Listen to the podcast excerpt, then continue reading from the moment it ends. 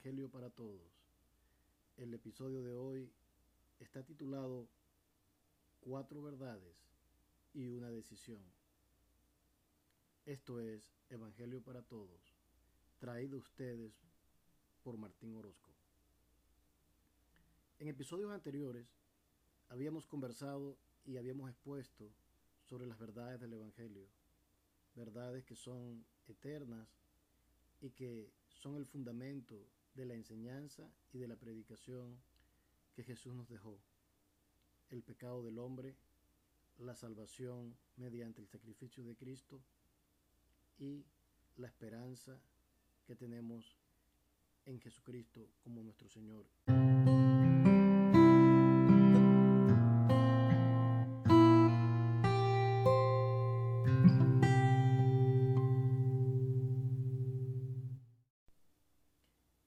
Compartir con ustedes el, cuatro verdades que podríamos llamarlas también leyes. Eh, sabemos que nuestro universo funciona y está constituido por leyes sin las cuales sería imposible la vida en nuestro universo. Eh, una ley local acá en nuestro mundo es, por ejemplo, la ley de la gravedad. Eh, sin la ley de la gravedad, sencillamente eh, no podríamos funcionar de la manera como, como funcionamos, porque son leyes que eh, existen y que rigen el comportamiento de, de los cuerpos materiales. De esa manera también existen leyes que son de carácter espiritual. Es importante saber que la constitución del hombre no solamente es física, sino también espiritual. Jesús lo dijo.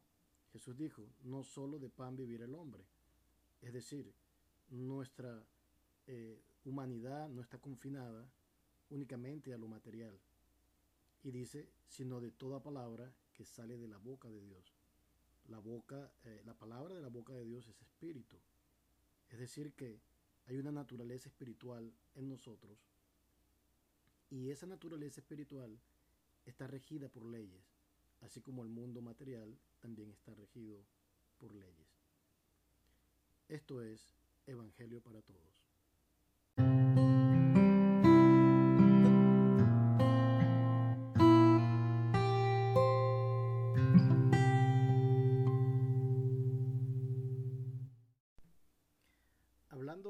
Esas leyes o de esas verdades, eh, hay cuatro que hoy quiero compartir con ustedes. Y la primera ley la encontramos basada en un versículo que anteriormente compartí con ustedes en el inicio de nuestro episodio y que hoy también lo podemos compartir, porque de tal manera amó Dios al mundo que ha dado a su único unigénito para que todo aquel que en él cree no se pierda, mas tenga la vida eterna. Este versículo comienza dándonos la primera ley. Dice que Dios amó al mundo. Y esa es la primera ley.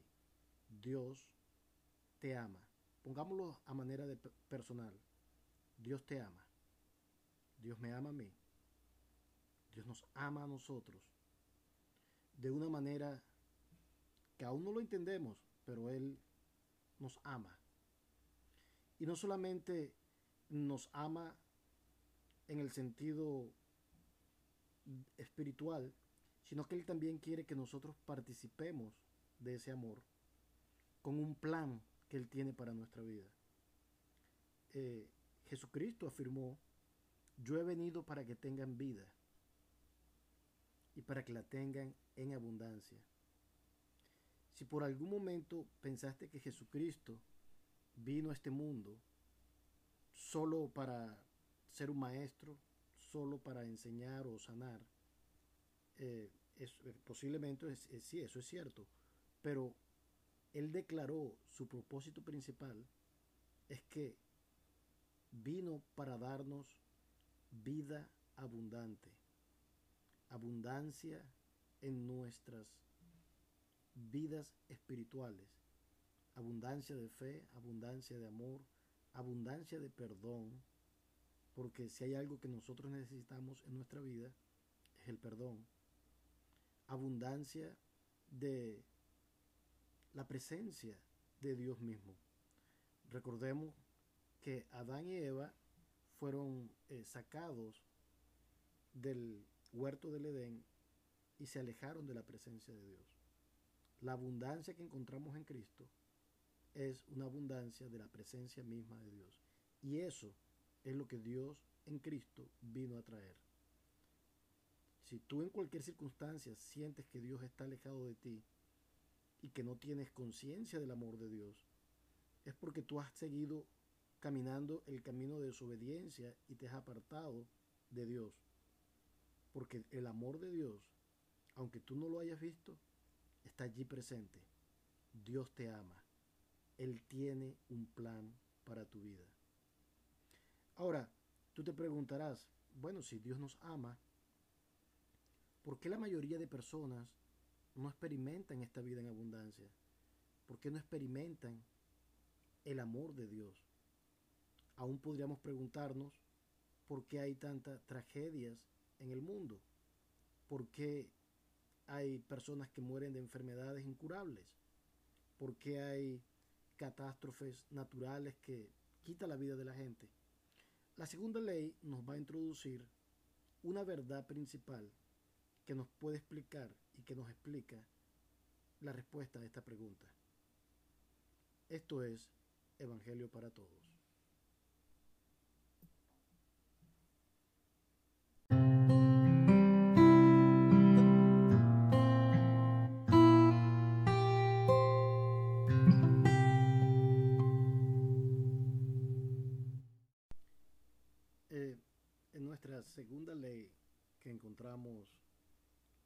Biblia está relacionada con la pregunta que hicimos al final de nuestro último episodio.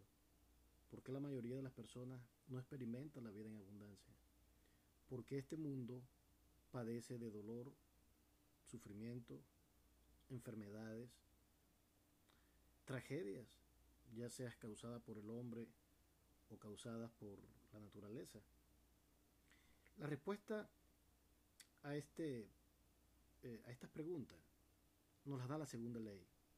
La segunda ley dice que el hombre es pecador y en consecuencia está separado de Dios. Y esa es la mayor razón por la cual el hombre no puede ni conocer ni experimentar ese amor divino y ese plan de Dios diseñado y traído por Cristo para nosotros. Romanos 3:23, el apóstol nos enseña y nos dice, por cuanto todos pecaron, están destituidos de la gloria de Dios. Por cuanto todos pecaron. Aquí la, el énfasis es que todos, no hay excepción, ya sean grandes y pequeños, ya sea ricos o pobres, no importa la condición social, económica, no importa la afiliación política, no importa el color, no, no, importa el lenguaje.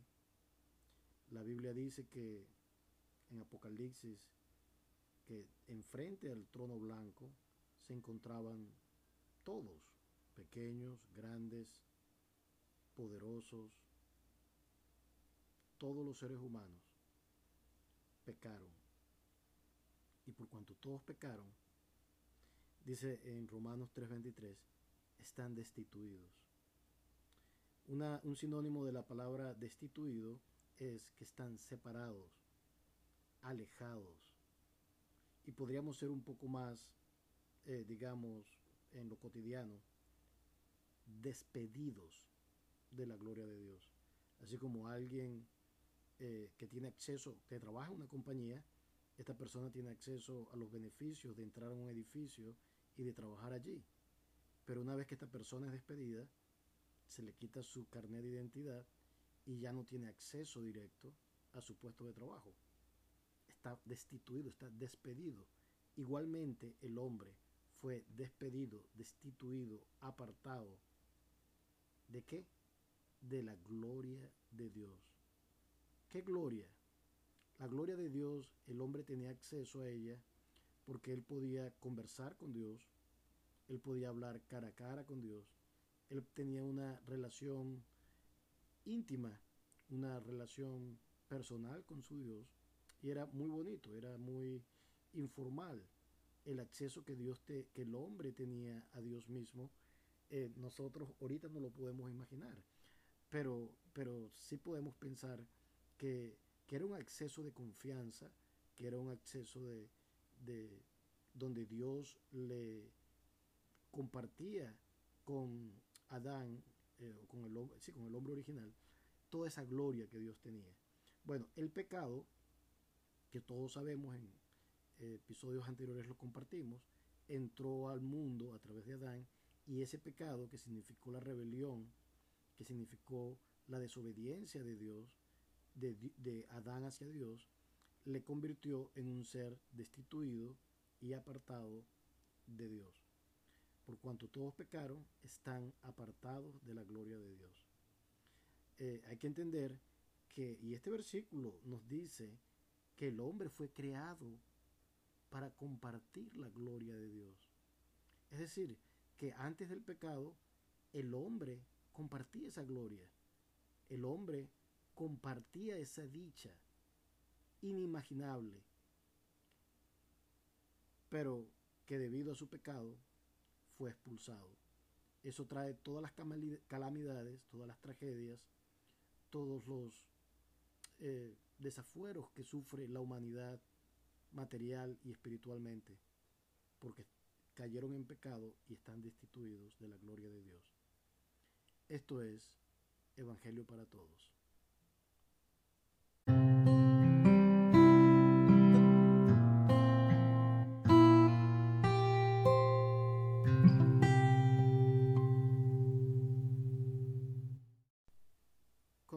Continuamos con nuestro podcast Evangelio para Todos. En la segunda ley, la parte conclusiva es el hecho de que el hombre que fue creado para la gloria de Dios, para participar de esa gloria, está separado de Dios.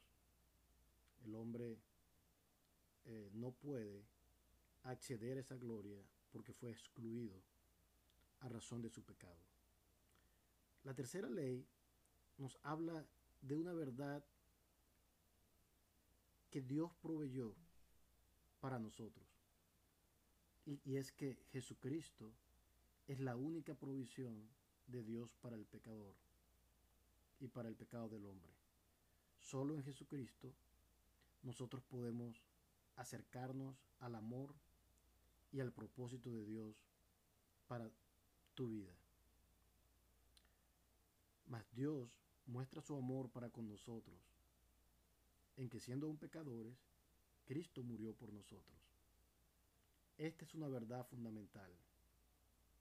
Recuerden que estamos por nuestro pecado destituidos, alejados, bajo pecado, bajo condenación, bajo sentencia de muerte. Porque la Biblia dice porque la paga del pecado es muerte. Es decir, que la humanidad toda está encerrada o estaba encerrada bajo muerte y bajo condenación por el hecho de ser pecadores. Pero esta verdad que el apóstol nos comparte dice, mas Dios muestra su amor para con nosotros, en que siendo aún pecadores, Cristo murió por nosotros es la obra de Dios en la persona de Jesucristo, en la cruz del Calvario, que hace el esfuerzo por quitar esa separación para traernos a su gloria otra vez, mediante la muerte de Cristo en la cruz. Y si ciertamente Cristo murió en la cruz, sabemos que también resucitó. Cristo murió por nuestros pecados, fue sepultado resucitó al tercer día, conforme a las escrituras, y apareció a Cefas y después a los doce, y después apareció a más de quinientos hay un testimonio de más de 500 personas suficiente como para dar la veracidad y creer en el hecho de que Jesucristo resucitó de los muertos. Ahora, Él murió, Él resucitó, y miren lo que Jesucristo dijo. Jesucristo estando en vida dijo, yo soy el camino, yo soy la verdad, yo soy la vida. Nadie viene al Padre sino por mí. En otras maneras de decirlo es, yo soy el verdadero camino que lleva a la vida. Y, Jesucristo en esta, en esta eh, eh, sentencia que él hace, él es absoluto. Él dice, nadie, absolutamente nadie, no importa su religión, no importa quién sea, viene al Padre sino por mí. Muchas religiones proclaman que ellos pueden llegar a Dios a través de sus medios. Eso está en contra de la doctrina cristiana y de la fe cristiana. El único que nos lleva al Padre, el único que restaura la gloria de Dios en el hombre, el, el único que, que restaura el acceso a la gloria de Dios, al Padre mismo, es Jesucristo. Recordemos, solamente Jesucristo murió en la cruz y solamente Jesucristo resucitó. Dios, en ese hecho de Cristo haber muerto en la cruz y de haber resucitado, ha salvado el abismo que nos mantenía separados de Él al enviar a su Hijo Jesucristo para que muriera en la cruz en nuestro lugar. Vemos entonces que la tercera ley nos habla de la, grandísima gracia de Dios para con nosotros que proveyó a su Hijo Jesús para que vengamos a Él. Esto es Evangelio para Todos.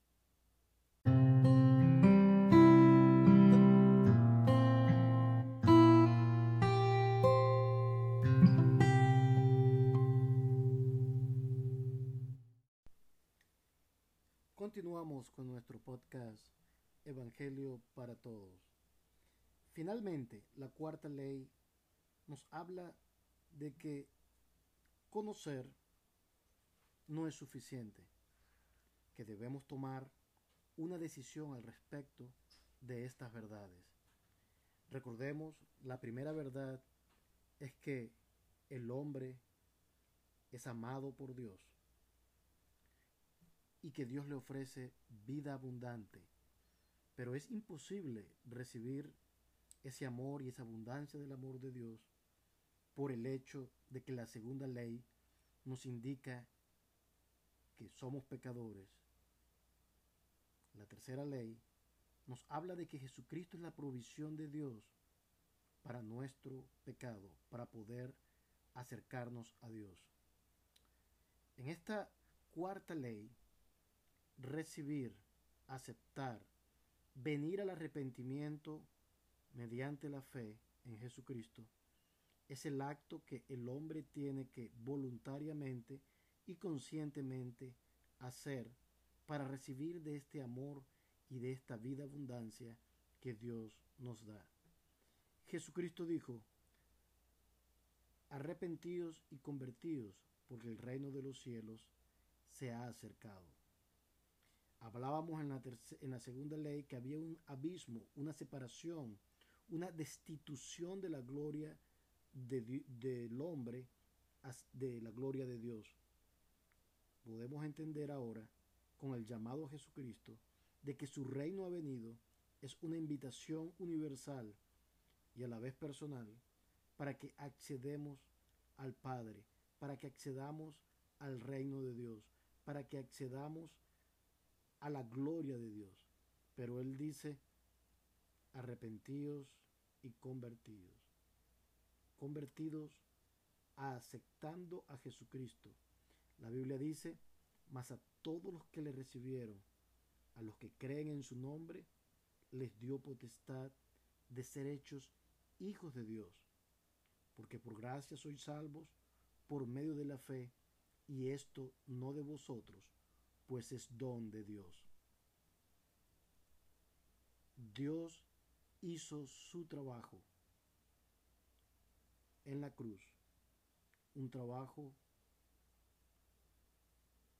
invaluable, lleno de amor, soportó la muerte, soportó el dolor, soportó la, la, condenación, la humillación, lo hizo por ti, lo hizo por mí, y con su gloria y su poder resucitó. Recibimos a Cristo para nacer de nuevo. Recibimos a Cristo para entrar al reino de Dios.